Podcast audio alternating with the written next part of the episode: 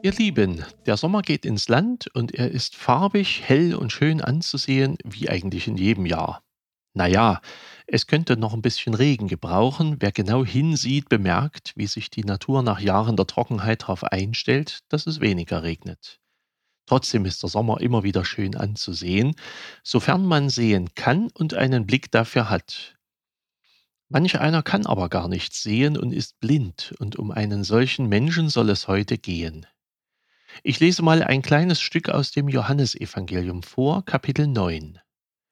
Jesus ging vorüber und sah einen Menschen, der blind geboren war. Und seine Jünger fragten Jesus und sprachen, Meister, wer hat gesündigt, der oder seine Eltern, dass er blind geboren ist? Jesus antwortete, weder dieser noch seine Eltern haben gesündigt, sondern es sollen die Werke Gottes offenbar werden an ihm. Die Jünger haben eine ganz der Vergangenheit zugewandte Frage gestellt. Woran hat es gelegen, dass der blind ist? Es gibt also Ursachenforschung. War er es selbst oder waren es die Eltern? Wie kam es dazu, dass er blind wurde? Vielleicht erscheint diese Frage manchem ziemlich abwegig zu sein. Der Mensch ist eben blind, da kann doch keiner was dafür. Aber ganz so leicht ist es nicht. Die Frage der Jünger berührt schon auch einen typisch menschlichen Punkt. Denn Ursachenforschung betreiben wir auch gerne. Wann immer etwas in unserer Welt Negatives passiert, fragen sich die Menschen, wer ist dran schuld, woran hat's gelegen? Wenn jemand im Krankenhaus liegt oder zu Hause krank ist, fragen manche, was hast du denn für Sachen gemacht? Die Ärzte fragen nach Vorerkrankungen, nach familiären Veranlagungen und sagen gelegentlich, wären Sie mal früher gekommen, hätten Sie mal dieses oder jenes gemacht, dann wären Sie jetzt nicht hier. Bei Schicksalsschlägen fragt sich manch einer, womit habe ich das verdient? Und sucht auch in der Vergangenheit nach Gründen, warum es so gekommen ist, wie es gekommen ist. Der Blick zurück, der ist schon auch da. Das ist ein Wesensmerkmal von uns. Die Jünger fragten, hat der gesündigt oder seine Eltern? Die Antwort von Jesus aber weist in eine ganz andere Richtung. Er hat den Jüngern geantwortet, weder der Blinde selbst noch seine Eltern haben gesündigt, sondern an ihm sollen die Werke Gottes offenbar werden. An ihm soll man sehen, was Gott tun wird.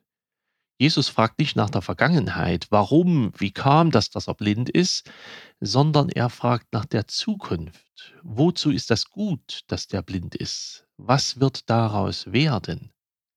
An diesem Blinden soll etwas offenbar werden. Der Blinde ist blind für diesen Tag, den heutigen, an dem ihm die Augen geöffnet werden sollen und er sehen kann und dann auch Gott bekennen wird. Das Ganze hat einen Zweck und der wird heute offenbar. Der Blinde selbst ist übrigens bis hierhin nur Anschauungsobjekt. Er weiß noch gar nicht, dass er sich in der Nähe von Jesus befindet. Es ist ja auch gar nicht der Blinde, der umherläuft und Jesus sucht, sondern umgekehrt ist es. Jesus ist unterwegs und sieht den Blinden. Der Blinde weiß noch von gar nichts. Er bekommt das Gespräch von Jesus und den Jüngern auch gar nicht mit. Er weiß nicht, dass man schon seine Vergangenheit besprochen hat. Er weiß auch nicht, dass seine Blindheit für diesen Tag gemacht ist. Er hat sich selbst die Frage nach dem Grund seines Blindseins sicher auch schon oft gestellt. Natürlich auch nie eine Antwort bekommen. Sein innerer Blick geht vermutlich auch zurück. Zu einem Blick nach vorne hingegen ist er kaum in der Lage. Und das geht vielen Kranken so. Wie oft sagen die Angehörigen am Krankenbett, gib die Hoffnung nicht auf, du musst nach vorne blicken, das wird schon wieder, bald bist du wieder auf den Beinen. Und es ist immer gut gemeint. Aber viele Kranke sind überfordert von diesem Blick nach vorn und haben die Kraft dazu nicht. Zum Glück blickt Jesus für diesen Blinden in die Zukunft. Er ist es, der nach vorn blickt. Und dass er sich für die Sünden des Blinden oder auch von dessen Eltern nicht interessiert, zeigt, wie sehr der Blick von Jesus nach vorn geht. Lasst die Vergangenheit ruhen. Redet nicht über die Sünde dieses Blinden. Er soll sehend werden. Und er wird auch sehend. Und er erkennt nach und nach auch, dass Jesus mehr ist als ein begabter Mensch. Die Leser von Johannes 9 können noch miterleben, wie der Blinde zu einem immer tieferen Verständnis von Jesus Christus kommt, immer mehr sieht, bis er Jesus bekennt und sieht und auch glaubt. Die Leute aus Jerusalem staunen, sie kannten ihn bisher nur blind. Andere beschwerten sich, dass er am jüdischen Ruhetag, dem Sabbat, geheilt worden war. Seine Vergangenheit begegnet dem Blinden immer wieder, aber er geht hinter sein wiedergewonnenes Augenlicht und hinter seinen Glauben nicht wieder zurück. Mutig bekennt er immer deutlicher den von Gott gekommenen Jesus. Ich wünsche uns den Blick nach vorn. Wir haben ihn oft auch nicht. Wir orientieren uns oft an dem, was wir erlebt haben, was wir bisher gesehen und gehört haben. Uns fällt es entsprechend auch schwer, Vergangenes ruhen zu lassen und die Zukunft mit Jesus Christus zu wagen.